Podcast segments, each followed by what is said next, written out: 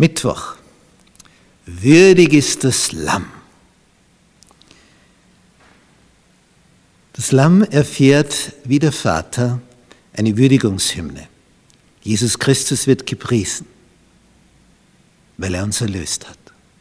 Der Vater wird gepriesen, weil er die Schöpfung durch seinen Sohn in Auftrag gegeben hat.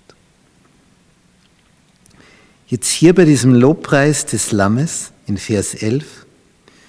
Und ich sah und ich hörte eine Stimme vieler Engel um den Thron und um die Gestalten und um die Ältesten her. Und ihre Zahl war viel tausendmal tausend. Unzählbar. Was sagen die? Das Lamm, das geschlachtet ist, ist würdig zu nehmen Kraft und Reichtum und Weisheit und Stärke und Ehre und Preis und Lob. Sieben Punkte. Praktisch alles. Kraft, Reichtum, Weisheit, Stärke, Ehre, Preis, Lob. Und jedes Geschöpf, das im Himmel ist und auf Erden und unter der Erde und auf dem Meer und alles, was darin ist, hörte ich sagen, dem, der auf dem Thron sitzt und dem Lamm sei Lob und Ehre und Preis und Gewalt von Ewigkeit zu Ewigkeit. Und die vier Gestalten sprachen Amen. Und die Ältesten fielen nieder und beteten an. Wir haben hier nichts Erzwungenes. Die hier dem Thron am nächsten sind, die sind überwältigt von dem, was der Schöpfer und der Löser, was die beiden für uns getan haben. Es, es übermannt sie. Sie werfen sich auf den Boden. Sie geben ihre Kronen her. Denn sie haben eins verstanden. Alles, alles, endgültig alles, verdanken wir dem Vater und dem Sohn. Hätte dich nicht geschaffen? Ja, was wäre dann? Dann existierst du nicht. Und hätte Jesus dich nicht erlöst? Was helfen dir die paar Jahre?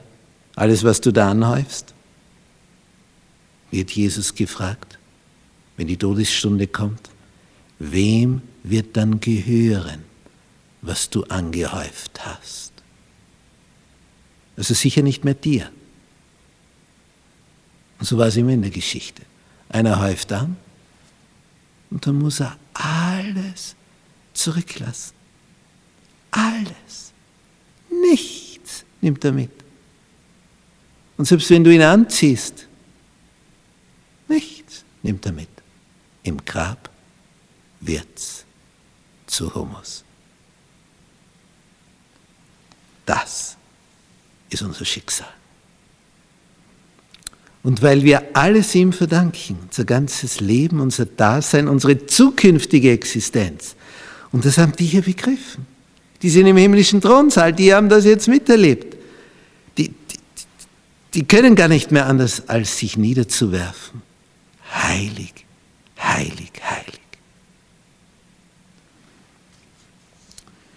Im Epheserbrief, Kapitel 1, in Vers 20 lesen wir,